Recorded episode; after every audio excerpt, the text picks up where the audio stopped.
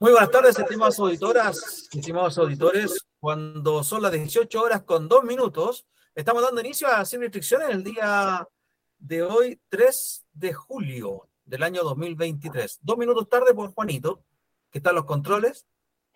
Como siempre, Juanito ahí. Gracias, Juanito, por la puesta en el aire. Mi nombre es Luis Miguel Radamales y damos inicio al programa junto con Mauricio Rodríguez. ¿Cómo estás, Mauricio? Hola, Luis Miguel, súper bien disfrutando de la temperatura agradable. Qué bien, ustedes ya están en, el litoral central, el litoral de los poetas, así que está rico ahí. Hace calor. Qué bien. Oye, qué buena, qué buen tazón, qué buen tazón. Después del triunfo. George. Y también ahí está George, el perdedor de la semana. La U le ganó a la Católica, Mauricio le ganó a George. ¿Cómo estás, Jorge?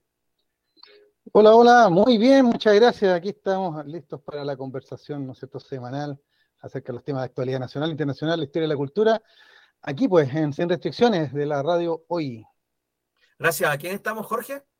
Eh, tengo un poco de problemas con eso porque se me fue la batería.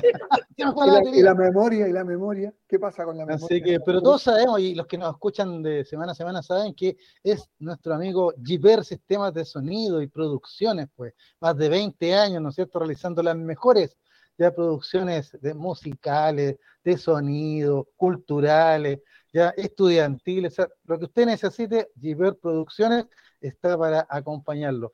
Así que los mejores profesionales ya de Chile y del mundo trabajan ahí en Giver para, para que podamos llegar todas las semanas a ustedes. Así que gracias, Giver, una semana más por acompañarnos aquí en Sin Restricciones. Bien jugado, George. Oye, chiquillos, ya tenemos harta conversación. Vamos, no tenemos ningún invitado porque nos vamos a dedicar a, la copucha, al cahuineo. Eh, en la efeméride vamos a hablar de los 50 años del tanquetazo. Es un, un hecho que fue, para algunos fue la, eh, no fue accidental, para algunos fue, después lo vamos a, profundizar, ¿eh? para algunos fue la, previa del golpe del 11 de septiembre. Y em, también hay 40 años de, primera, la primera presentación del ícono grupo musical Los Prisioneros. Vamos a hablar de lo que está pasando en el mundo. Hemos dejado un poco de lado el mundo. A nosotros, para los que no nos conocen, nos gusta hablar también de la actualidad internacional. Con Jorge, con Mauricio, siempre estamos copuchando lo que está pasando más allá de la cordillera y más allá del Océano Pacífico. Pero aquí como que nos habíamos dejado un poco de lado. Así que hoy día también vamos a actualizar qué es lo que está pasando en el resto del mundo. Pero lo primero que vamos a hablar, y ya algunos amigos me estaban preguntando por qué no habíamos mencionado, vamos a hablar de lo que pasó con las fundaciones, con la Fundación Democracia Viva.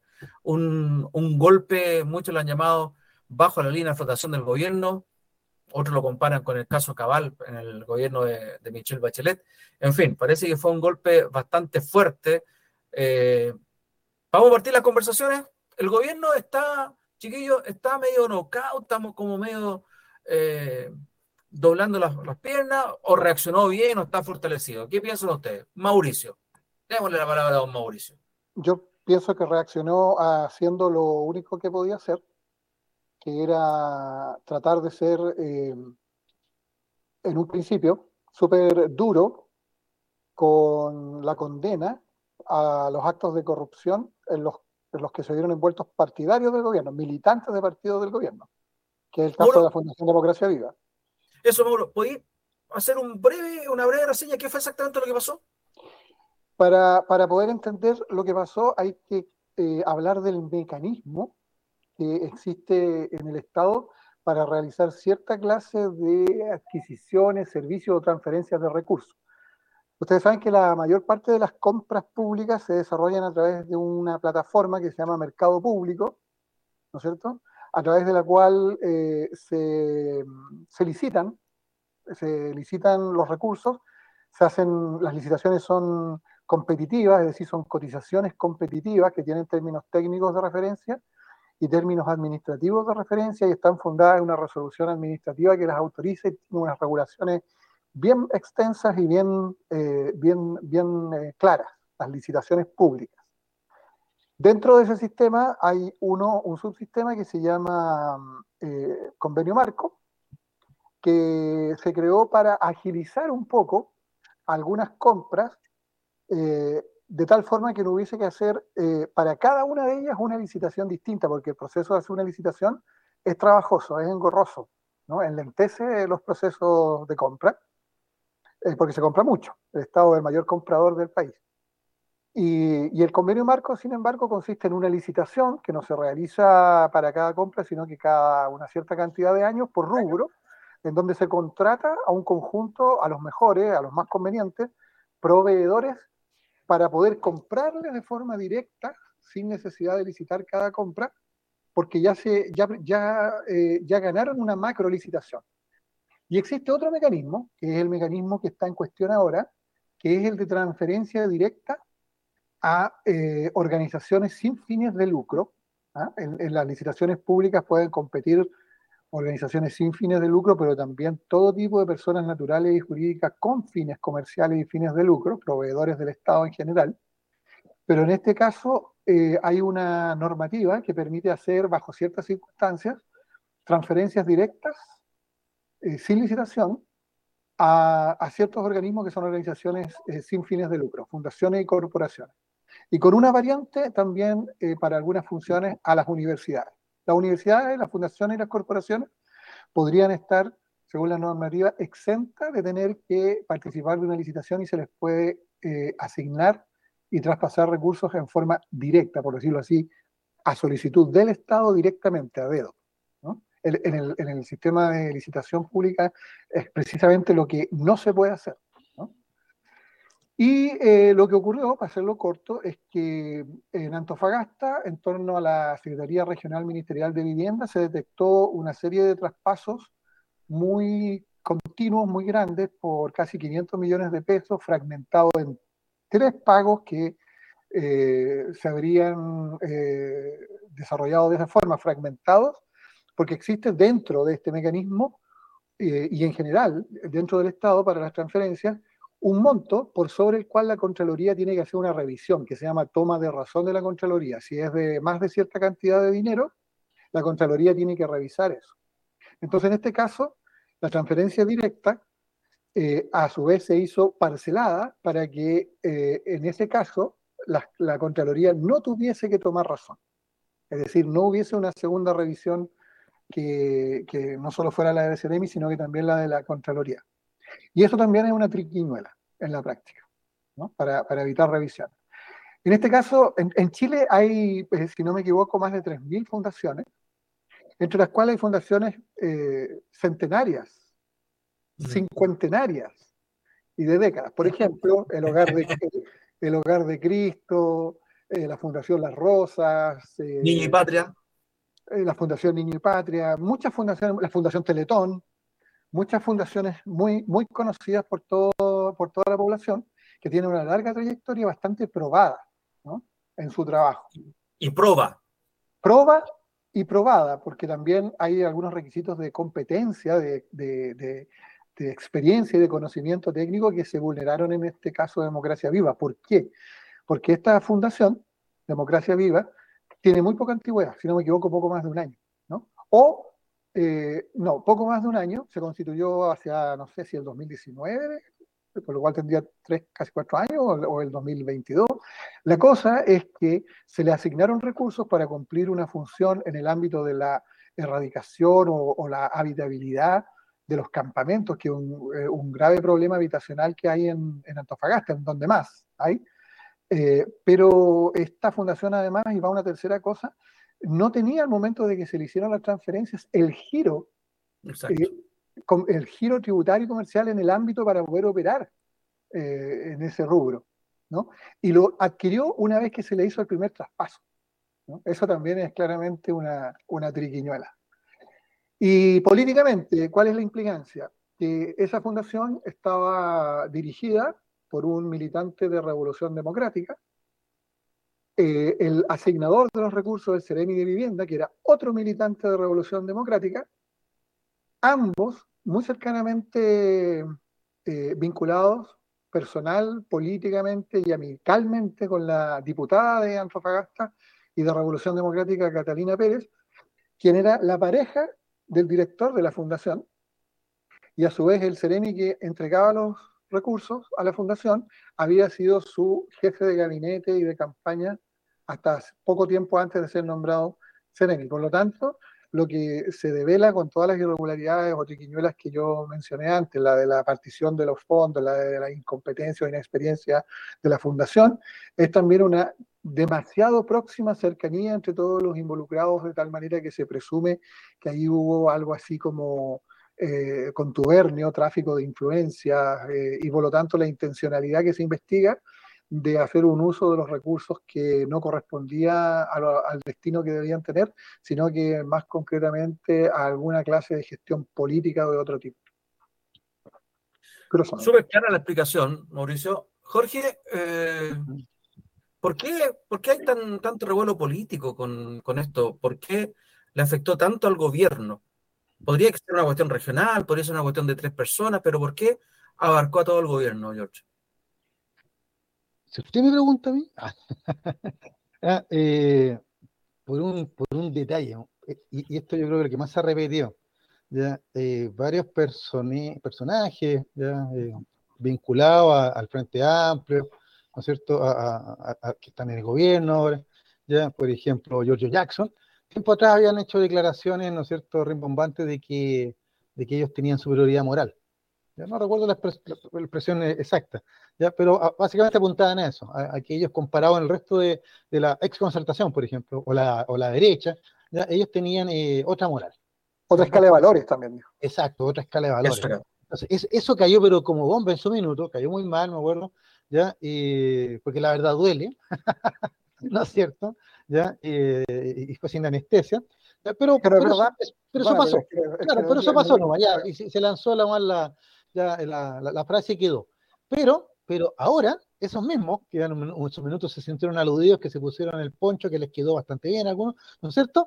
ahora, ante esta situación, en donde un par de individuos, ya como dice la diputada, y lo, hoy día lo reiteró ya en un, punto de prensa, dos individuos adultos mayores de edad, ¿no es cierto?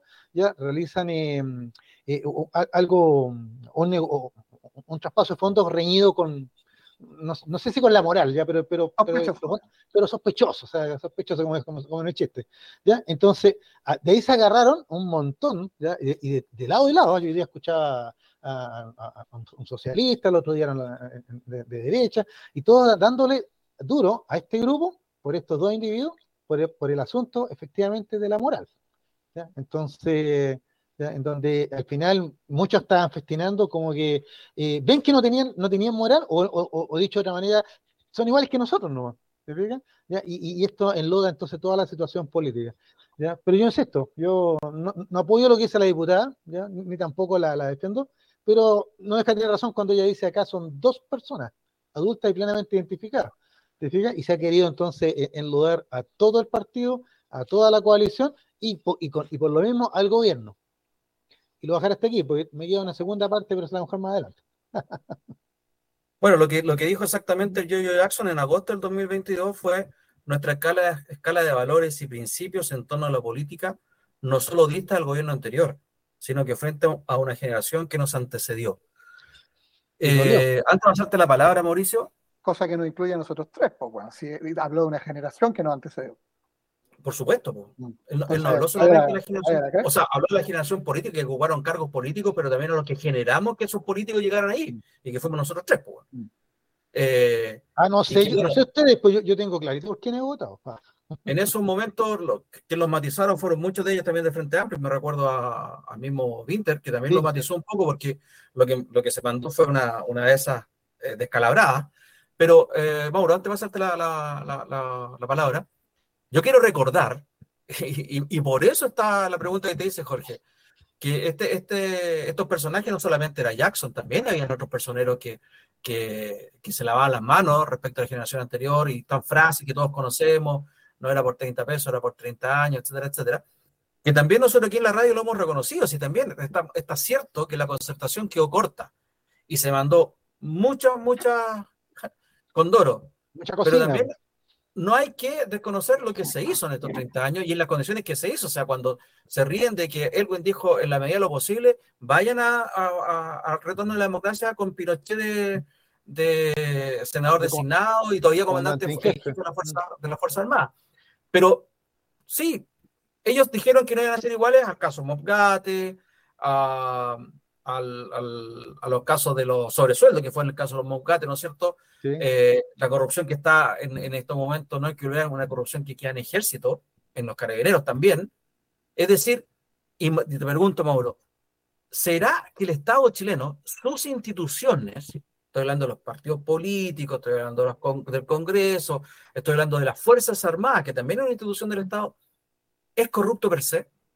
Sí, pero no hay santones. O sea, la eh, nosotros sabemos que la concertación estuvo llena y salpicada desde muy temprano de creciente evento de corrupción. Yo el más remoto que recuerdo es el de em, el desmalezamiento de la refinería por parte en, el cual estuvo el ministro Hamilton, eso fue a principios de los 90, después vino el caso del Instituto de la Juventud eh, en el año 97 y así sucesivamente, Mob Gates, Soquimich, etcétera, una, una, una cuestión creciente, ¿sí? Eh, pero eh, siendo eso totalmente repudiable, el problema es que el, antes y el después de las declaraciones de Jackson tiene que ver con el sentimiento de superioridad moral, como si eh, fuesen eh, una especie de superhombre nietzscheano, digamos, distinto al resto de la especie, que jamás iba a nadie de su generación política incurrir en algo como eso. Y lamentablemente, por eso que el caso se dramatiza, eso le dolió a muchos. ¿ya? Pero eh, lo que le pasó lamentablemente al actual ministro Jackson es que cubrió para el cielo y le cayó el pollo en el ojo. ¡Qué gráfico! Pero Mauro, además no tenía tejado vidrio. Acuérdate que él ya estaba con el asunto de su sueldo, mm. que desviaba una parte de su sueldo a una fundación propia. Sí. ¿Y, por qué se hace extensivo? ¿Por qué, por qué ese, la, eh, eh, esa, eh, la devolución en el ojo de, la regadura de, vestidura? Porque también ha aparecido más casos, hay sospechas sobre más militantes en más regiones. Hoy día nada más la senadora Proboste hizo otra denuncia respecto de un caso que podría ser similar en Atacama. Hay otro caso que también, pese a la defensa que trató de hacer el presidente Boris del Seremi de Vivienda del Maule, eh, el, ministerio el ministro decidió sumariar, sumariar al, al, recién defendido por el presidente. Entonces tú preguntabas al principio si el gobierno está tambaleando. No, no creo que esté tambaleando, pero sí está con, con, con el agua hasta el cuello. Agravado esto por la dramatización que se hace a partir de los equívocos, impropios, inútiles e improbables dichos de Jackson el año pasado. E, e, esa, es la pimienta de, este asunto, la declaración de superioridad moral, respecto a la cual los que son, somos más viejos, solamente pusimos el cronómetro para esperar el primer, eh, eh, el primer tropezón. Si, si, si eso de la, de la pureza no existe, la pureza eh, se resguarda culturalmente, pero también institucionalmente. O sea, las instituciones funcionan y deben funcionar para eso. Tu pregunta sobre las instituciones, hay muchos vacíos institucionales, pero también las instituciones son operadas por personas y grupos. ¿no? Ah, claro. No son abstractas. Claro, por, lo tanto, por lo tanto, los errores y los delitos tienen nombre y apellidos. Siempre. Deben tenerlo. Bueno, a lo que yo, a lo que iba yo, si la condición humana y la condición chilena, porque aquí, bueno, siempre Jorge se festina con mí cuando saco dichos de, que aprendí a través de los años, que la raza es la mala. En el caso de, Jackson, yo estoy totalmente de acuerdo contigo en que lo estaban esperando. Voy a salir a la puerta de mi casa para ver cómo pasa el cadáver de mi enemigo.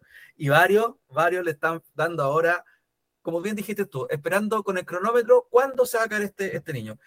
En el caso del gobierno, yo quiero quiero, Jorge, tirarte una, algo, una defensa que es muy dado darle en el suelo, pero yo quiero salir en defensa del presidente Boris, justamente en relación a lo del Ceremi de, Vivienda del Maule, porque en esas declaraciones, que los eh, noticiarios de ayer lo cortaron ¿ah? muy hábilmente, Boris lo que dice, con los antecedentes que tengo hoy día, la señorita de que está allá en la octava región, no me acuerdo el apellido, y el Ceremi de Maule no tienen ninguna responsabilidad política. Y lo recalca, con los antecedentes que tengo hoy día. Si sale otro antecedente, habrá que cambiar. Pero con lo que tengo hoy día. Y yo creo que en este aspecto, Jorge, el presidente hizo lo que yo esperaría de mi jefe, En el sentido de que, ojo, hasta ahora no, tengo nada. pero si sale algo, puta, te tengo que, te tengo que procesar, pues te tengo que sumariar, no sé. ¿Qué opinas tú, George? Lo que yo pienso es que el presidente, mira, ya que le gusta a usted los dichos de campo, ¿no es cierto? Es que mucho habla, mucho hierra. ¿Se acuerda de ese dicho? Yo creo que el presidente primero partió con, la frase de que aquí vamos, ¿no es cierto?, a buscar las, consecuencias de caiga quien caiga. Hoy día lo refrendó la, ministra Vallejo, caiga quien caiga, vamos a investigar, ya, mostrándose, ¿no es cierto?, súper duro. Y de repente sale este tema de, que tu señora de, del CRM del Maule y esta señora del Bio, Bio ya, en que el presidente, claro, lo sacan de contexto, podríamos decir, ¿ya? Pero, pero sonó mal, porque primero dijo que caiga quien caiga, y después estaba haciendo la defensa de un par de funcionarios. Porque él no tiene mayor antecedente. En realidad debería tal vez em, eh, omitir comentarios, opiniones, dejar a, los ministros de, las carteras respectivas hacer su trabajo, a, la vocera, ya eh, dejarla a ella en, la pega de, las declaraciones, ya y, de alguna manera él eh, ponerse un paraguas blindarse, porque desgraciadamente el presidente Boris tiene un color muy marcado ya por la gente, que el amarillo, y, le han dado tanto esto de que un saltimbanqui que cambia de, opinión aquí y allá, y desgraciadamente él no ha podido sustraerse de eso, sea, sea verdad o sea mentira. ¿ya? Eh, yo creo que, más, yo creo que más, más una mala fama, ¿no? ¿ya? pero evidentemente la gente le, le queda esa sensación. Entonces yo, yo que el presidente ahí habría guardado silencio y habría dejado que el ministro correspondiente o la doctora de gobierno hubiese salido a las aclaraciones, a las explicaciones, porque usted sabe, don Luis Miguel, pues que explica se complica. ¿Cómo sale esto, Mauro? Se lee desde la decepción ya terminal de mucha gente por eh, un sentimiento de derrota frente a los problemas de gestión, un sentimiento de derrota electoral repetido dos veces en un año, y hoy día esa línea de flotación a la que tú te referías eh, se refiere al desplome del principal capital autoadjudicado que era la superioridad moral.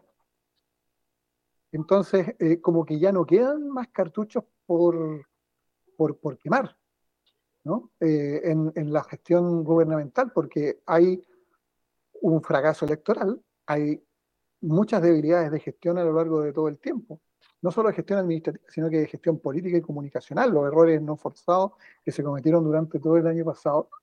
Y ahora el desplome del baluarte eh, moral al que se refería Jackson. Yo no sé qué más pueden sacar.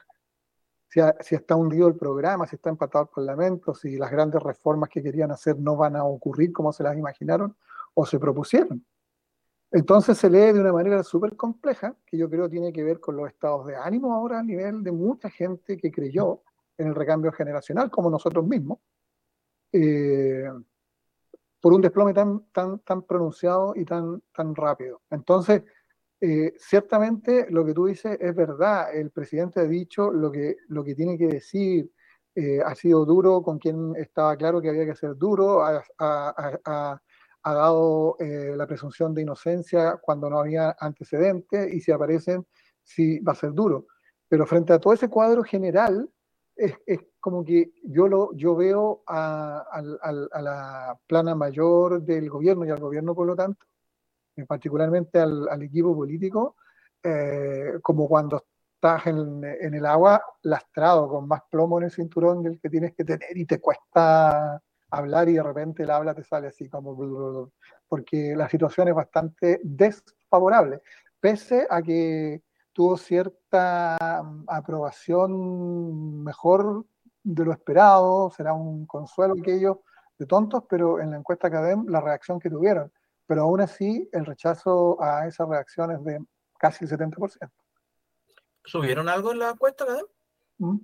Dentro del margen de error, la aprobación, y respecto de la reacción, tuvo casi un tercio de, aprobación y dos tercios de rechazo la reacción del gobierno.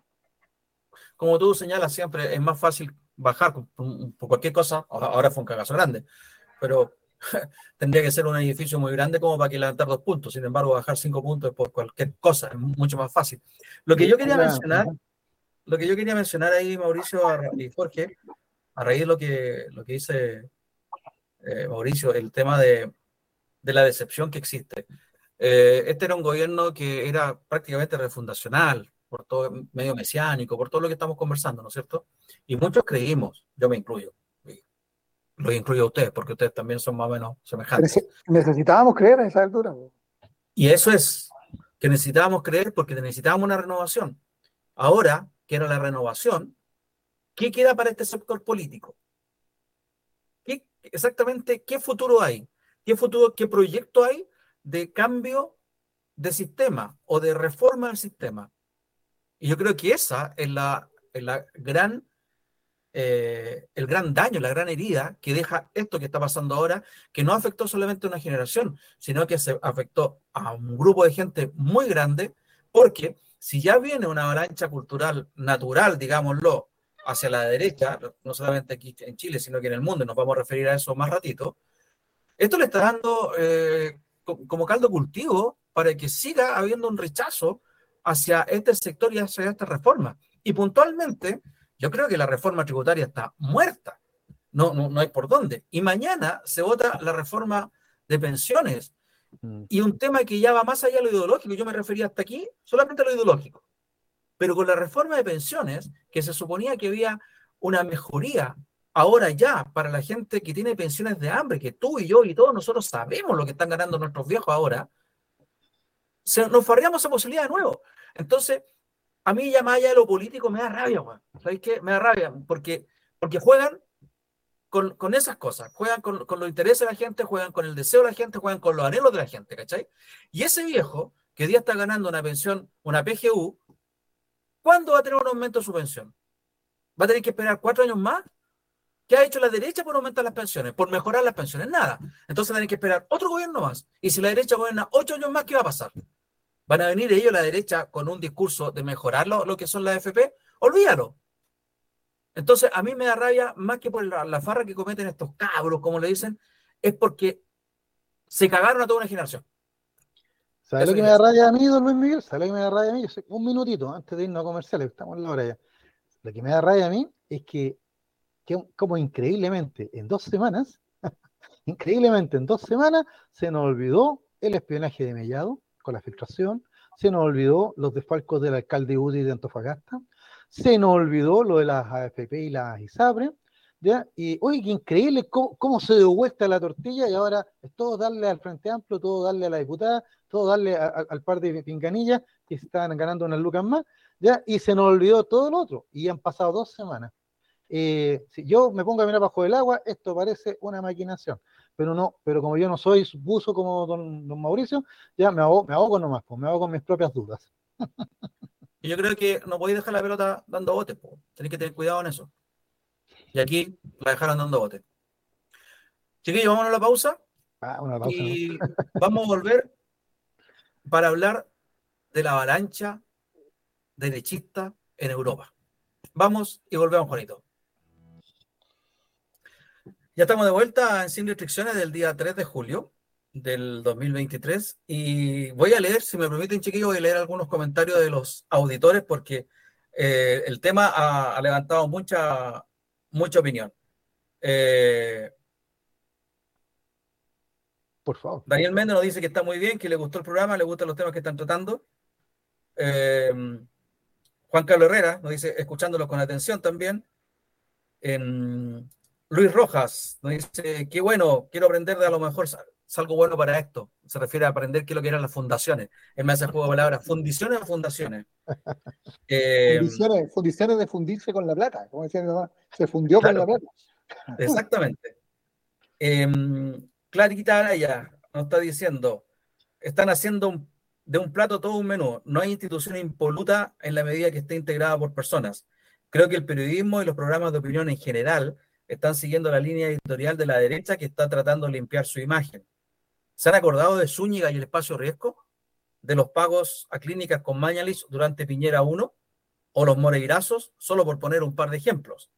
¿Dónde está la diferencia entre la anterior generación y esta gobernante en cuanto a la corrupción? ¿En qué se está, en qué se está investigando y sacando a los implicados? Se inició un proceso, a diferencia de los anteriores, en que se taparon y protegieron todo lo que pudieron. Somos parte, dice Clara Araya, de la generación que educó a la actual bajo el parámetro en la medida de lo posible, y aún así esta generación tiene más claro lo que debe y lo que no debe ser y hacer un Estado. Estimado amigo, disculpa mi tono, pero escucho a los medios y me delata cómo festinan con las caídas y lo hacen desde el suelo. La opinión declarará ya, ningún problema. Aquí leemos todas las opiniones y si está discrepando con nosotros, bienvenido sea. Esa es la gracia. Por eso tengo una opinión más, tengo una opinión más aquí. Léala, por favor. Don, Miguel Espinosa, nuestro auditor, que siempre nos manda cariño y saludos a todos. Ya, gracias por escucharnos, Miguel. Dice, creo que es imposible que alguna institución no sea corrupta y sea del color político que sea y del país que sea. Lamentablemente es parte de la imperfección del ser humano. Quiero agregar una cosita de lo que señala aquí Miguel, ¿eh? acotar. Ya, algo por el estilo señaló el diputado Winter y le cayeron, pero no sé cuántos comentarios, ¿qué crees que te diga? Refiriéndose a que mientras más grande el Estado y mientras más, más, cosas hace el Estado, más posibilidad de corrupción hay. Eh, yo no lo haría tan, tan, así. ¿eh? Pato dice, muchos hablan de derecha e izquierda, pero si tú abres los ojos te encuentras con que todo es lo mismo. Corruptos hay en todas partes y gente honesta también. Lo, más, lo que más duele es que se supone que la gente de izquierda es más honesta, por decirlo de alguna forma pero te das cuenta que son iguales y eso provoca decepción. Más o menos la misma línea que está diciendo Miguel, ¿ah? y se contrapone con lo que dice Clara, pero se agradece, se agradece que podamos discrepar y, armar eh, eh, opiniones distintas. Porque aquí me, acordé de, me acordé del igual de, estoy, estoy, en cierto modo de acuerdo con lo que dice Minter. ¿ah? Yo creo que, que. Mientras más grande el Estado, más posibilidad de corrupción. No sé si más grande el Estado, yo soy desconfiado del, del ser humano y soy desconfiado del chileno. Yo, yo, yo matizo eso porque cuando, cuando se habla de naturaleza humana, se supone que eso incluye a todos los seres humanos. Cuando dice la naturaleza humana es la corrupción, ¿son todos corruptos? No son todos, corruptos. es que pongámonos escatológicos o religiosos, pues todos podemos caer en la tentación, ¿viste? o sea, por la cuestión, pues, el, ¿sabes qué pasa, Mauro y George? Eh, yo creo que uno puede, puede hacer, eh, a ver, tengo otra razón, Mauricio, en lo que dices tú de que no hay que generalizar, y lo suscribo completamente. Y lo hemos conversado muchas veces. O sea, cuando uno dice todos los políticos son corruptos, no. ¿Cachai? Yo puta, me gusta la política y alabo al gallo que hace política en la Junta de Vecinos, porque ese gallo también está haciendo política y ese gallo es lo menos corrupto que hay. ¿Cachai? Entonces, por unos pocos pelafustanes, uno tiende a generalizar y eso es un error. Estoy totalmente de acuerdo y lo asumo. O entre fundaciones. ¿Cómo? O entre fundaciones. Claro. O, sea, o entre fundaciones, claro, hay fundaciones que son muy respetables, totalmente. La, que haga una fundación de papel, trucha, eh, echa abajo el trabajo que desarrollan otras que tienen 40 o 50 años, como el Hogar de Cristo, la Fundación Casa de la Paz, la Fundación para la Superación de la Pobreza, que la querían meter en el mismo baile porque había una mujer que coincidió que era de la Revolución Democrática y prestó servicio bien evaluado y completamente eh, transparente eh, durante tres meses. No, o sea, el, el, problema es que esa, la triquiñuela de unos pocos huevones ¿ah? estropea la construcción social que está haciendo una mayoría de personas que la vienen haciendo desde hace mucho tiempo, y eso es lo que irrita. La maldad de los buenos, pues. la maldad de los buenos. A su propio grupo le hace flaco favor, porque va justamente, se produce esto que estamos diciendo ahora. ¿Todo revolución democrática es corrupto? ¿Es corrupta? Claramente no. ¿Todo el Frente Amplio es corrupto? Claramente no, ¿cachai? ¿Hay diputados que hacen su pega? Sí, que la hacen. Pero desgraciadamente son estos los que se enarbolan a sí mismos con ese cierto don de autoridad, los que evidentemente les pasan la cuenta. Si no, podía hacer esta cuestión en política. Y... Otra frase, don Luis Miguel, del, ¿no es cierto? De, de, la sabiduría popular, pues. Todos hacen leña del árbol caído. Mauro, ¿y qué pasa aquí en relación semejanza y nos vamos a Europa. Vamos a Francia, vamos Pero primero, ¿qué pasa de semejanza entre el proceso de Frente Amplio, de canalización de indignados allá y aquí algo semejante, ¿no es cierto? Llegan al gobierno y después en el gobierno algo pasa. ¿Y qué pasa con Podemos? ¿Qué semejanza puede encontrar, qué similitud puede encontrar entre nuestro gobierno y Podemos cuando estuvo en el gobierno? Partiendo de atrás para adelante o sea, de ahora para atrás, es que Podemos desapareció electoralmente en las últimas elecciones. Eh, eh, y es la misma cosa de la nueva generación de izquierda con cierta precariedad doctrinaria, pero ampulosamente fraseada, digamos que, que, em, que no logra conectarse con la situación real sociológica, pese a que está lleno de doctores en sociología de la Complutense, con eh, lo que pasaba en las bases sociales de sus ciudades. Por ejemplo, en la campaña anterior donde eh, Ayuso ganó la presidencia de Madrid en plena pandemia, esta mina levantó el tópico de la libertad. ¿A qué se refería con la libertad? A que Paco, el del bar, quería trabajar y quería terminar con las cuarentenas porque estaba quebrando y se iba a morir de hambre porque el bar es una institución, es una pyme en Madrid fundamental para el funcionamiento económico de Paco, el del bar.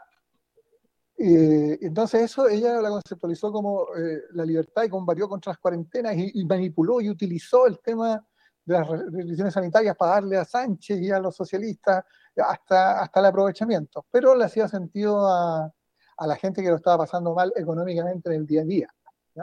Y en ese momento, sin que esto signifique que no era eh, real el proceso al que se refería, Iglesias renuncia a la vicepresidencia para ir a parar al fascismo en Madrid.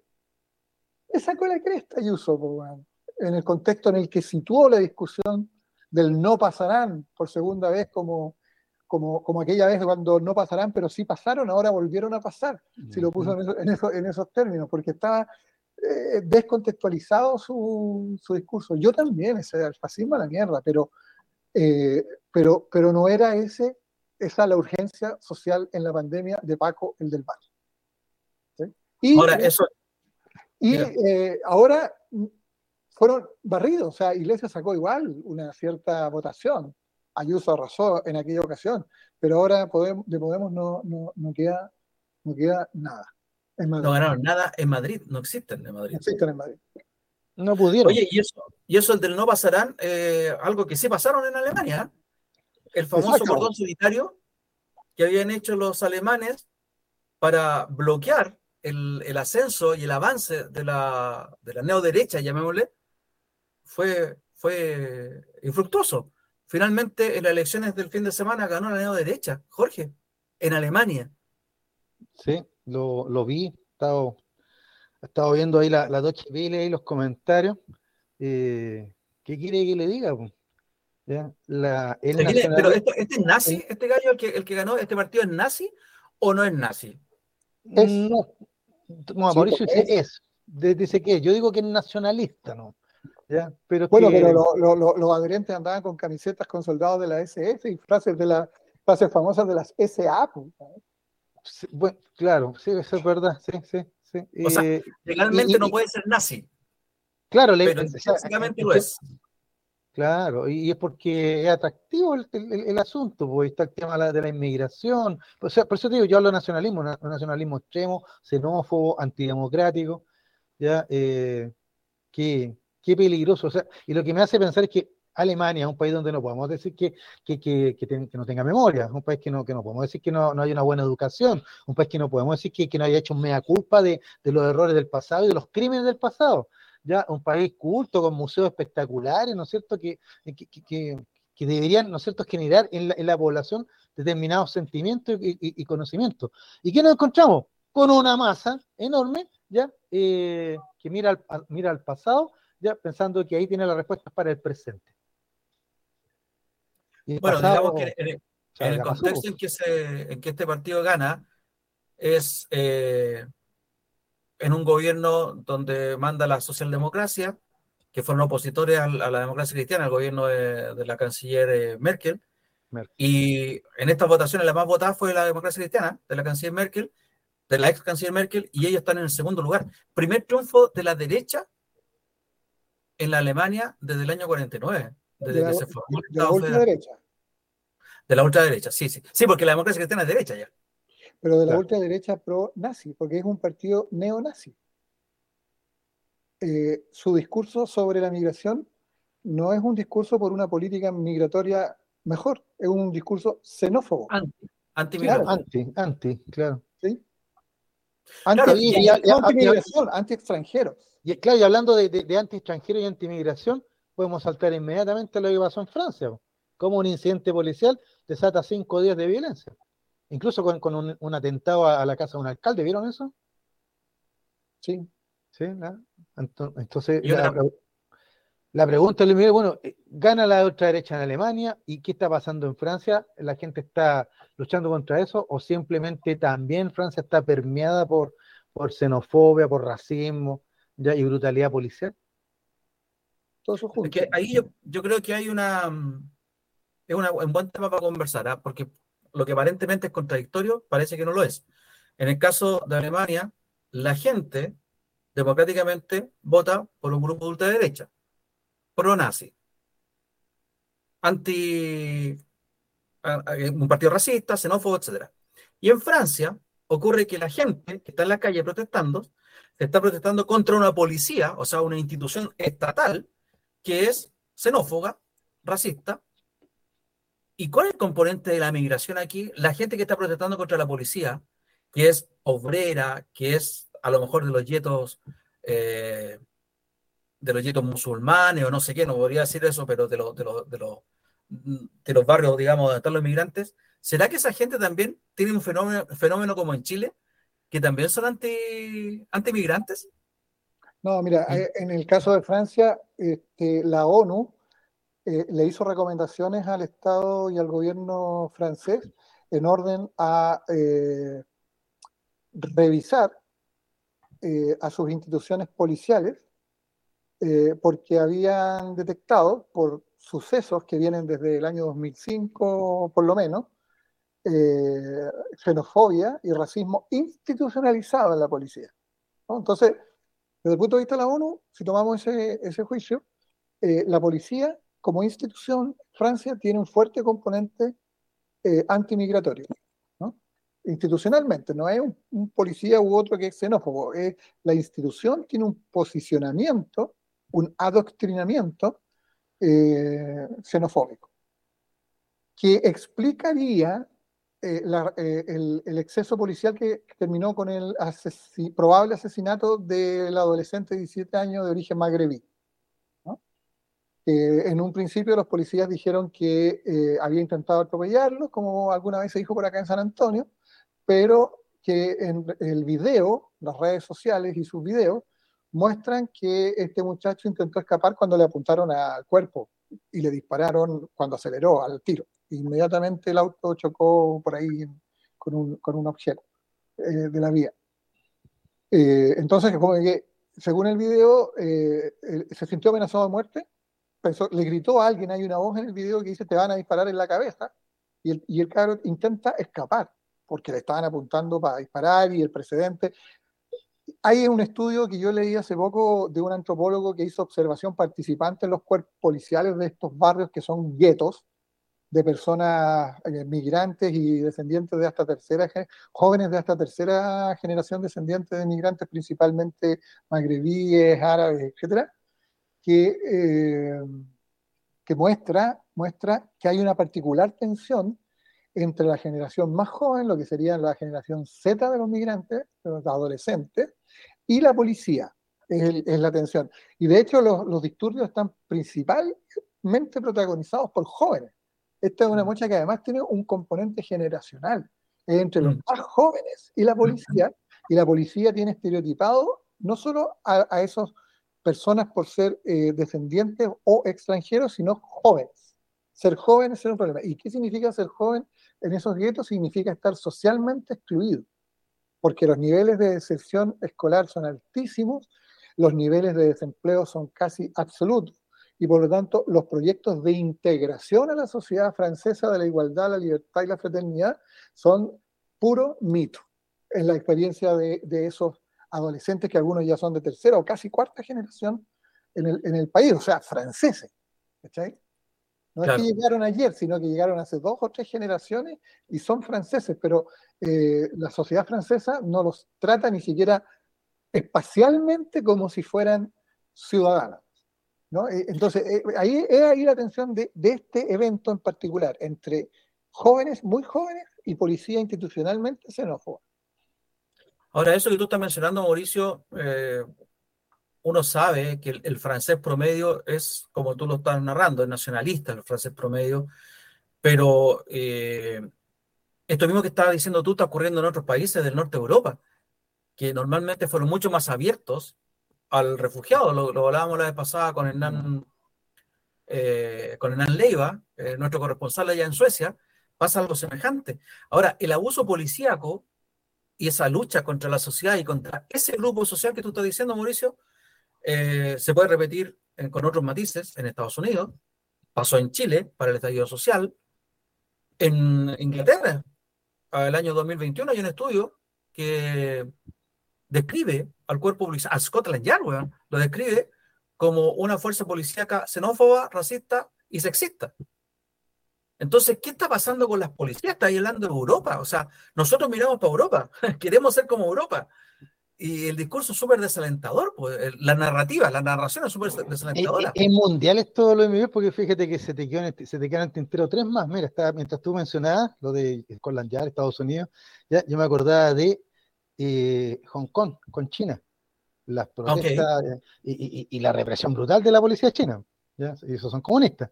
¿ya? Eh, la policía en Corea del Sur con, con los estudiantes. Ahí son unas batallas campales. También brutales. Ya estaba pensando en Irán. ¿Se acuerdan hace unos meses atrás cuando eh, la policía de la moral mató a una chiquilla por no llevar el velo? La mataron de una golpiza. ¿ya? O sea, no la quisieron matar en el fondo, pero la golpiza fue tal que al final murió. Y trajo una ola de protesta en Irán. ¿ya? Y ahí estamos hablando de un país musulmán. ¿ya? Y para qué hablar de los países de, de, de, la península arábiga, en donde, no sé, pues una mujer no puede conducir un vehículo y si la pillan también la balean. Pues, ¿ya? Eh, por poner algunos ejemplos. Porque aquí en América Latina, aquí estamos en América Latina estamos acostumbrados a que la policía sale y apalea al que sea, o sea, en Ecuador, en Brasil, en Guatemala o en Chile. ¿Te fijas? Pero se nos olvidó. Y, Rusia, mira, el último se olvidó. Rusia, una policía aparte de nacionalista, es homofóbica. Claro. Bolivia, en el estallido que hubo en noviembre del año pasado, cuando la, hubo un golpe de Estado que colocó a una derechista en el, en el gobierno, ah, la policía que es también de grupos sociales muy bajos, muy populares, que vienen también de la zona del Alto, lo vi el otro día en la televisión nomás, que viene de la zona del Alto, un, un suburbio de, de, La Paz, atacaba con especial rudeza a los indígenas que venían desde el Alto y pasaban por La Paz porque estaban, que estaban enterrando a, su, a sus deudos. Eh, entonces, Mauricio, ¿cómo se explica esa cuestión? La policía está a favor del pueblo, está en contra del pueblo. no estoy hablando en términos ideológicos. ¿ah? La policía está para defender como institución, ¿no es cierto? Eh, Mira, lo que yo estaba pensando mientras ustedes hablaban es que estamos en un mundo global que, donde, donde la, la economía predominante necesita y genera la diversidad cultural que se moviliza de un lugar a otro y hace que las sociedades sean cada vez más heterogéneas, más diversas. Pero ciertas clases de grupos, medios y élites, eh, se sienten amenazadas precisamente por el otro, por esa diversidad que el mismo sistema crea y necesita, ¿no es cierto? Claro. Eh, y, emerge una demanda por, por, orden. Todos necesitamos orden social, un orden social. Así lo dice la sociología, lo repite Manuel Antonio Garretón a cada rato, ahora que se dio cuenta que el orden era importante. El orden es una necesidad que tenemos nosotros como, como, eh, comunidad. Pero el orden en el mundo de la diversidad se entiende como la imposición de la homogeneidad sobre la heterogeneidad. Y las policías son las fuerzas del orden, del orden oficial, de ese orden, el de la homogeneidad en un mundo donde el, el modelo económico genera diversidad. Porque esto de la diversidad, ojo que ahí yo soy un poco escéptico, de que un solo un, una, eh, es un, un, avance civilizatorio espontáneo. Eh, la, la, diversidad sociocultural que tiene el mundo globalizado es bastante producto del propio capitalismo. Y por supuesto que esas identidades tienen derechos y hay que defenderlos. No importa que el origen sea el propio modelo. Si eso así, así, es, así funciona este, este, este asunto. Surgen nuevos derechos humanos como producto del propio ecosistema eh, en, el que, en el que estamos inmersos. Pero eso genera también miedo y miedo al otro, incluso miedo al otro entre diversidades. ¿no? Y viene una demanda por el orden, pero se entiende el orden como homogeneidad y las fuerzas del orden son las fuerzas de ese orden. Y eso es lo que buscan implantar, por eso que se ven generalmente alineados con los planteamientos xenófobos de la extrema derecha, con los planteamientos homogenizadores de Vox en España, que también tiene el mismo tema con, con la migración. Vox en, en, España, en Italia, eh, el, el, movimiento gobernante, el que está ganando en, en Alemania, el, tópico central es la amenaza del otro diverso, que es el migrante, que es masivo además. Y además internamente diverso, porque no es un solo tipo de migrante, son muchos tipos de migrantes, que vienen de, del sur, que vienen de, Oriente, etcétera. Pero entonces ahí se construye eh, eh, ese imaginario nacionalista de, por ejemplo, en Europa, de blanco, alemán o francés, ¿no es cierto? Ya de clase media, y que siente amenazada su cultura, ya, porque van a ser reemplazados por, por esta barbarie que viene de afuera. ¿ya? O sea, yo pienso en los franceses, la idea de, de una Francia morena y musulmana, ¿te fijas? Ya, o sea, los defensores de Carlos Martel sufren con eso. No se pueden imaginar a una Francia que no sea la de los galos, pues, los de la. ¿ah? Sí, salvo que se trate de la selección nacional de fútbol para ganar el mundial. Y, por eso te digo, entonces eso es lo divertido. Son súper nacionalistas, sin embargo, cuando uno de los equipos ya están llenos de, de, de inmigrantes, descendientes de inmigrantes, y que son bastante buenos que vienen de sus colonias. Oye, acá tengo algunos comentarios que me manda Miguel. Eh, ¿eh? dice Miguel que en relación a lo de la policía, dice el poder corrompe, aunque sea mínimo como ser un policía. O sea, y lo aclara, dice, nuevamente se ve la moralidad de cada individuo. Hay policías buenos, pero también hay corruptos, racistas y xenófobos. Eh, claro, ahí lo llamo al nivel individual, pues, o sea, ¿qué piensa cada policía? Pero yo creo, Miguel, en relación a tu comentario, que lo que dice Mauricio es vital. Ya, como institución, ya las fuerzas de orden, sean como se llamen, carabineros, con Lanyard, ya gendarme en Francia, como se llamen, ya eh, mozos de cuadra, etcétera, ya al final están defendiendo, como dices tú, un, un, un, un orden y son adoctrinados en ese orden. Te fijas que realmente ese orden está lleno de valores, entre comillas, patrióticos, pero que son simplemente puro nacionalismo. Correcto. Oye, eh, voy a um, un par de comentarios también antes de comerciales. Sí, pues, dice, las matemáticas y la ciencia en mi rubro. La diferencia del gobierno anterior es que eran millones de dólares los estafados y robados. Ahora son millones de pesos. Conclusión, son todos delincuentes o en su mayoría eh, van a sacar la medida de lo posible. Y nos saluda Carlos Espinosa, eh, nos pide que saludemos al aniversario de la Escuela de Grumetes. El 3 de julio cumple 155 años. Un saludo a la Escuela de Grumetes. Saludo a la, a la rama de la Marina chilena. Eh, y le digo a Carlos, Carlos, nosotros no generalizamos por los comentarios que manda. Hay que hacer diferencia entre los que son hombres de honor y los que deshonraron a la institución. ¿Vámonos a los comerciales? Sí, pero antes, antes usted sabe que esto es gracias a Giver, pues. Desde hace más de 20 años las mejores experiencias visuales, auditivas, educativas, sonoras y culturales de Chile son los eventos que realiza Giver Producciones, una productora chilena de calidad internacional, experiencia, tecnología y los mejores profesionales al servicio de los sentidos humanos. Giver Sistemas de Sonido nos acompaña nuevamente aquí en Sin Restricciones. Gracias, Giver. Vamos y volvemos. Ahora sí, ya estamos de vuelta con Sin Restricciones el día de hoy, 3 de julio del 2023. Ya dijimos, estaba celebrando su aniversario en la Escuela de Grumete de la Armada. Hay varias efemérides que podemos celebrar, don Jorge Araya. Usted eligió algunas y explique por qué la eligió. Porque que sepa la gente. Elegí, la, elige don Jorge Araya, el dedo autoritario de ese. Voy a hablar de esto. No, ya no, si ustedes se están riendo lo mismo, ahora estoy, pero es tan democrático que pregunto, oye, ¿puedo hablar de esto? ¿Qué les parece esto? claro, ya, porque usted sabe que mi especialidad... Givert, te ¿Ah? faltó Givert. Ah, yo digo, apartamos con Givert, porque eso sí que ahí no hay ninguna duda, pues desde hace más de 20 años, las mejores experiencias visuales, auditivas, educativas, sonoras y culturales. Eh, y consumiendo y no vemos nada positivo.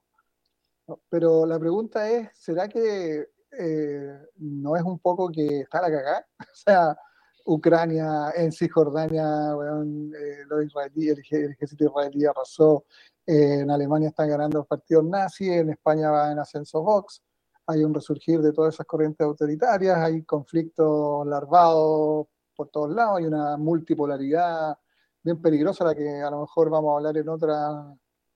Ya, pero todo eso pasa a nivel de lo agregado, de lo macro. Y una cosa que sí me decían interesante en esa crítica a nuestra visión distópica de la actualidad nacional e internacional, es que hay mucha construcción de vida, de esperanza y de ética en las bases sociales, y eso es verdad. Y de eso hemos hablado y más adelante vamos a avanzar hacia allá, a conocer experiencias valiosas, gente que está construyendo eh, derechos, que está protegiendo el medio ambiente, que está inventando eh, negocios amigables con las comunidades, etcétera. Eso es cierto. Incluso me contaba el Víctor Cerda de el caso de la radio comunitaria que tiene él con sus alumnos en el colegio, que es una sensación eh, en la comunidad escolar, en el barrio, etcétera. Bueno, esas cosas también existen, pues como, como Rolando Jiménez nos decía, que él es optimista porque siempre, siempre va a existir gente que va a defender la justicia y los grandes valores que la humanidad ha ido rescatando a lo largo de la historia. Yo también creo lo mismo, por eso que no generalizo la naturaleza humana como intrínsecamente perversa. Eh, la sociedad de la insociabilidad del ser humano, pues por ahí un, documento que con mi hermana siempre leíamos y comentábamos con los alumnos en clase, Y, que hacía referencias al señor Rousseau, ¿no es cierto? Con el, buen salvaje, ¿no es cierto? El hombre bueno por naturaleza, la sociedad lo corrompe. Eh, Thomas Hobbes, ¿no es cierto? El hombre malo, violento, el estado natural en la guerra, poniendo un gobierno fuerte y autoritario. Orden, pues, orden, que es lo que le gusta tanto.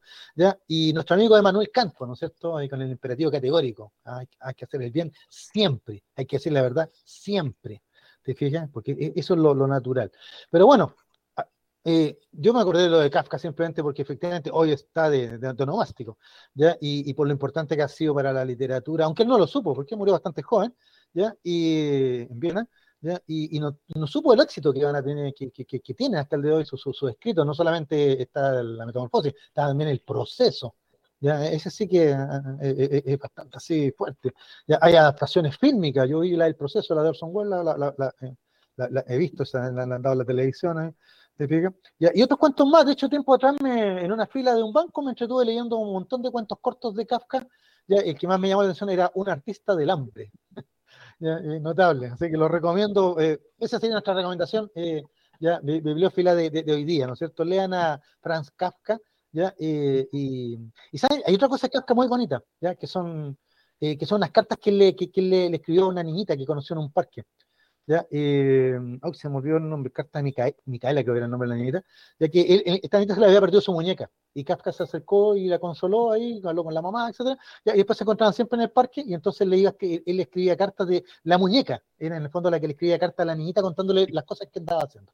Entonces, fíjate el detalle, o sea, nos tenemos la imagen de Kafka como súper sombrío, así, deprimente, pero al mismo tiempo eh, una persona con fantasía y, y humanidad tremenda tal vez por lo mismo, era demasiado sensible para el mundo que le tocó vivir, más encima era de origen judío, ya en un momento previo al, ascenso del nazismo y todos sus horrores, pues, ya que no se nos puede olvidar. ¿ya? Pero, don Mauricio, ¿sabe qué? La segunda efeméride que, tengo por hoy día ¿ya? es una muy chilena, pues, ¿ya? Una muy chilena porque pasó el día 29 de junio de 1973. Yo primero iba a hablar de don Leonardo Henriksen, más que de la fecha que estaba comentando porque ese mismo día Leonardo Henriksen, un periodista argentino, ¿ya? Eh, que trabajaba para un medio sueco, murió asesinado ese día en Chile. ¿ya? Entonces, y, y, y, y, lo iba a titular esto, ¿ya? ¿ya? el periodista que filmó su propia muerte, porque está el documento, está en la Cineteca Nacional, ¿ya? esa famosa imagen que se ve que él está enfocando a un tanque con unos militares chilenos y uno de los militares ya lo apunta y le dispara. ¿ya? Y lo mata. ¿ya? Y lo único que alcanzó a decir eh, Henriksen antes de morir fue, soy periodista, soy periodista sus últimas palabras. ¿Te Y, cayó muerto. Eh, el día 30 lo van a repatriar a Argentina y, van a hacer sus funerales allá. Pero eh, eh, esa, esa imagen, a mí, bueno, nunca la olvidé de niño, hasta el día de hoy, y quise buscar más de la historia de esa.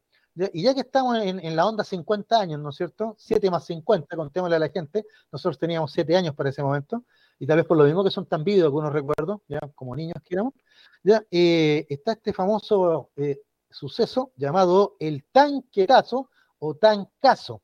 ¿ya? Eh, me quedo con el tanquetazo como nombre, porque tancazo suena más parecido a tacnazo, ¿se acuerdan? ¿Ya? Sí. De 1969 con el general Pío. Entonces, de repente, para no confundir a la gente, el tancazo, 1969, gobierno de Frey, final de gobierno de Frey, general Roberto Pío. Y aquí nosotros vamos a hablar del tanquetazo, ya el viernes 29 de junio de 1973. Rápidamente les cuento, a las 7.45 de la mañana, 16 vehículos blindados, entre ellos varios tanques M41, ya salieron del regimiento blindado número 2 al mando del el teniente coronel Roberto Super, ya, que iba a ser dado de baja, ya, ese mismo día, pero él se adelantó. ¿ya? ¿Por qué? Porque él estaba vinculado a otro personaje que ya estaba detenido y que a su vez estaba vinculado a Patria Libertad, un, movimiento de ultraderecha que pretendían dar un golpe contra el gobierno de Allende. Entonces, como esto fue descubierto por el alto mando del ejército, se empezaron a tomar las medidas, ¿ya? Y, el, comandante jefe del ejército, el general Carlos Prat, ya tenía en la lista ya la baja de Super para, el viernes 29 a primera hora. A primera hora sería las 8 de la mañana. Por eso que él se adelantó y partió antes con este movimiento. Alrededor de 80 soldados, alrededor de 80 soldados acompañaban al, teniente coronel Roberto Super, ya, y se dirigieron hasta la Casa Gobierno de la Moneda, ya, y el Ministerio de Defensa. Primero al Ministerio de Defensa, porque pasaron ahí a sacar de calabozo al, compañero que tenían preso ahí. Ya de, un cañonazo destrozaron la puerta de entrada y sacaron al, cómplice en, esta sedición. Y ahí se dirigieron entonces al Palacio de la Moneda, que fue rodeado en sus cuatro esquinas, y comenzó un intenso tiroteo, ya tanto de fusilería como de, como de artillería, ya eh, que va, van a impactar, digamos, negativamente en, el Palacio de la Moneda. Ya, en ese momento, Patria Abierta, al mando de, Pablo, eh, ¿se acuerdan? El Pablo Rodríguez, el líder de Patria Libertad, ya hace el llamamiento al levantamiento armado contra el gobierno de Salvador Allende. Y se encuentra que, fuera del, del, comandante Super y sus 80 hombres, nadie más se sumó. Eso sería todo. El presidente Allende no alcanzó a salir de su domicilio de calle Tomás Moro y, sin embargo, él intentó ir hacia la moneda pero el comandante en jefe, el general Prat, le dijo, no, presidente, es mejor que se quede en Tomás Moro, desde ahí monitoree todo, y yo voy a ir personalmente a terminar con esto. Y aquí tengo que hacer énfasis porque yo me sorprendí al leer la historia, me puse a buscar varios antecedentes, ya, em, el tema es que mientras el, general Carlos Prat va a terminar con el asunto personalmente, armado con una ametralladora Thompson, incluso me, tengo, me tengo la imagen del, comandante en jefe, ya eh, el presidente Allende se dirige a la nación, ya alrededor de, de, las 9, 9.20 de la mañana, ya hace un, discurso, ¿no es cierto?, se dirige al país diciendo que hay un grupo de sediciosos que están tratando, ¿no es cierto?, de dar un golpe, le pide a la gente tranquilidad, le pide que estén en sus casas, le pide a los trabajadores que no, que no se expongan, que no se hagan matar, sin embargo, al final ocupa una frase, ¿ya? Que es lo que le va a hacer sentido, ¿ya? Y, probablemente va a ser una frase lapidaria, ¿ah? por lo que yo estuve leyendo en todos los comentarios acá, ¿ya? Y es que si llega la hora, armas tendrá el pueblo. Con, esa, con esa frase termina su, la primera locución. Después, unos minutos más tarde, vuelve a dirigirse al país por la radio, ¿ya? Pero quedó, quedó la, la frase flotando en el aire, la frase de si llega la hora, armas tendrá el pueblo. ¿Te fijas? Bueno, lo dejo ahí porque eso va a ser para las consecuencias. ¿ya? Eh, Carlos Prat, ¿ya? como comandante en jefe, parte, toma su, con dos regimientos más, con el Wing y el Tacna, parte a terminar con el movimiento, pero aquí viene el, acto, pero yo encuentro corajudo, o sea, pero realmente impresionante de, de, Prat. Cuando Prat llega a los regimientos y pide, ¿no es cierto?, que tienen que, que acompañarlo para terminar con el movimiento, varios oficiales se niegan. Dicen que no, porque tengo a mi primo, tengo a mi hermano, mi papá, entonces esto es fratricida, eh, y, al final no quieren obedecer la orden de acompañar al, comandante en jefe a terminar con, el movimiento sedicioso de Super. ¿ya? Entonces Prat le dice, aquí no se trata de que esté quiera o que esté su papá o que esté su mamá, ¿ya? esto es una orden, yo soy comandante en jefe, ¿ya? y ustedes me siguen a, donde sea, porque es una orden. Y, ante la duda de los oficiales, Prat dice, yo mismo personalmente lo voy a ir. El que quiere me acompaña. Toma su, su ametralladora Thompson y partió los y los otros lo siguieron, pero lo siguieron a desgano, así como, bueno, ya, porque una orden, pero en la práctica no estaban muy convencidos, porque esto era un enfrentamiento fratricida, incluso se hablaba que podía generar una guerra civil. Bueno, el caso es que Pratt llega ¿ya? hasta, hasta el Palacio de la Moneda, o sea, a, las calles aledañas del Palacio de la Moneda, y se dirige a pie, tranquilamente, tanque por tanque, y esto lo encontré, pero realmente de a lo mero macho, tanque por tanque, intimando la rendición soy su comandante en jefe, usted tiene que rendirse ante mí. Es una orden. Y todos los tanques empezaron a, entonces, a entregarse. Pero cuando llega el último tanque, el que está a bordo, no tengo, tengo el nombre por ahí, eh, Pratt lo, intima a la rendición y el tipo pasa a la ala de la ametralladora, esas grandotas que llevan los tanques arriba, esas M, 50 Y, lo apunta. ¿ya? Y, y, casi, casi nos quedamos sin comandante en jefe, pero porque otro oficial salta por detrás, le pone una pistola en la, en la 100 al, militar y lo combina a rendirse. Si no, ahí, habría, ahí termina, habría terminado todo con el comandante Prat. Fuera de ese momento, probablemente el más álgido, el, más, más, brutal, podemos decir que la jornada termina al mediodía. al mediodía ya está el, movimiento controlado, ya con 22 víctimas, siete de ellas militares, ya, y 32 heridos. Eh, varios de ellos periodistas que estaban ahí cubriendo. Por ejemplo, el periodista del Clarín que dice que estaba tomando una foto cuando salieron escapando y él sintió nomás una, una puntada en la espalda. Ya hasta que alguien le dice, oye, está sangrando profusamente. Él no se había dado cuenta que le habían disparado a la espalda. El periodista argentino no tuvo la misma suerte. ¿ya? Vio la muerte de frente ¿ya? y sería todo, pero quedó el testimonio. El asunto es que entonces el presidente Allende ya se dirige a la moneda, pese a que Prat le dice que no, que todas las recomendaciones, que, pero Allende, para pasado las, las doce y media, se dirige a la moneda. ¿Te fijas? Para, para hablar desde la moneda al, país.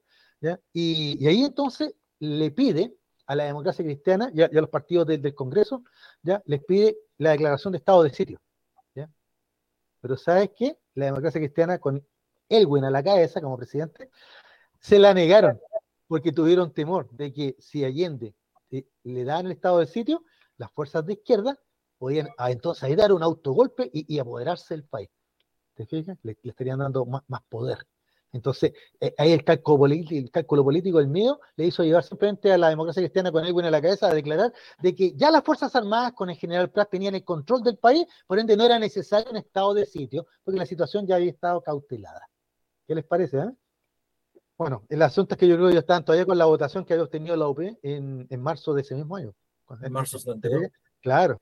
¿Ya? Y, no, 73. 77. Un detalle freak. Sí, dale, dale. ¿Quién fue, quién anduvo de partner ahí en esa operación con el general Prats? Eh, bueno, y Pickering. Exactamente. Pickering, y el otro era Dilo, pues Mauricio, todos sabemos. Augusto Pinochet Ugarte. Exacto, Augusto Pinochet Ugarte, y, mira, no, no, lo, no, lo no, lo, no lo separé para no alargarme en la historia, pero ah, todos hablaban de, mira, mira el detalle, la imagen, me, quedó grabado en la lectura. Dice que terminado el movimiento, ya eh, se rinden los últimos ya y súper es tomado detenido en el cuartel porque se, retiró con los tanques que le quedaba a, su, regimiento y ya lo tomaron detenido, ya, y en ese momento, ya, llega eh, General Pinochet, va hasta al encuentro de Prat y se abrazan y, Pinochet le dice a Prat, general, gracias por salvar a Chile. ¿Qué, me dicen? Yo no, sé si, eso es apócrifo, ya, pero, pero tal, tal escena. Quien llegó después a sumarse a la escena fue nada menos que el ministro de Defensa, ya, José Toa. Que también, pese a la, prevención de, de Prat, igual él se quiso hacer presente. Y aquí en el detalle, cuando llega Prat, y esa llega Allende a la moneda y llega a Toa, ya se empieza a juntar un, montón de, curiosos y transeúntes, ¿ya? Y, empiezan los gritos, ¿ya? Que hay que cerrar el Congreso, a cerrar el Congreso, a cerrar el Congreso. Y ahí en la tarde, en la tarde de ese mismo día, ya Allende se manda un discurso donde, donde recalca su, su, vocación democrática, de que no se va a cerrar el Congreso y que si es necesario, haremos un plebiscito para consultar a las bases, para consultar al pueblo pero no vamos a cerrar el Congreso porque esto no es una, no un autogolpe ni mucho menos. ¿ya? Y esto ya está cautelado y el general Prat tiene todo bajo control. Por eso que después, ya, y yo sé que Mauricio a eso apunta, por eso que después cuando Prat ya en la crisis de gabinete y la crisis política, Prat se va del gobierno y deja la comandancia en jefe, cuando Allende le pregunta, ¿y quién es el más leal? Y Prat sin dudar dice, Pinochet, y lo nombra el comandante en jefe. Y el resto es historia. Lo único que les puedo decir, amigos míos, para terminar esta historia, es que el tanquetazo, ¿ya? Eh, todos coinciden en que fue el, un ejercicio, ya que al general Pinochet le gustan tanto los ejercicios de enlace, eh, fue un, verdadero ejercicio, una prueba para ver la capacidad de reacción del gobierno de la Unidad Popular.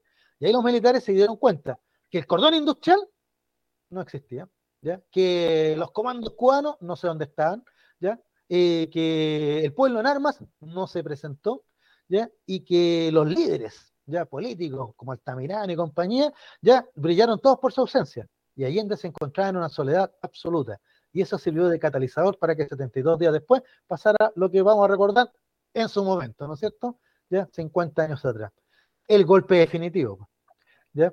Eh, yo encuentro terrible malo el ojito de, de, Allende, ¿eh? porque él habló, fíjate con los que habló para, para, coordinar todo este asunto. Habló con Lee, ¿ya? Porque Allende había pensado primero en bombardear la moneda, pero, pero, pero Lee le dice que no, que no, no era factible. Después lo hicieron igual. Eh, después, después de Prat llega Pinochet. ¿ya? Y el almirante José Tirio Merino, que iba a ser dado de baja, iba a ser pasado a retiro, ya, le iban a pasar a retiro, ya se escondió, mira, mira, eh, el caballero poco, poco hidalgo, por no decir una palabra más, más, castiza, se escondió para evitar que lo, lo, pasaran a retiro. Y por eso entonces estaba para el 11 de septiembre.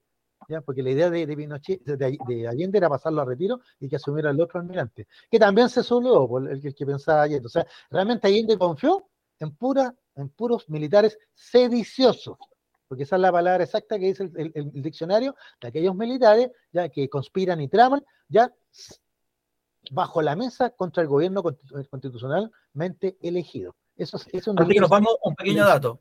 Dígame, usted sabe. con el tanquetazo, ¿Ya? fueron presos y fueron liberados el 11 de septiembre de 73.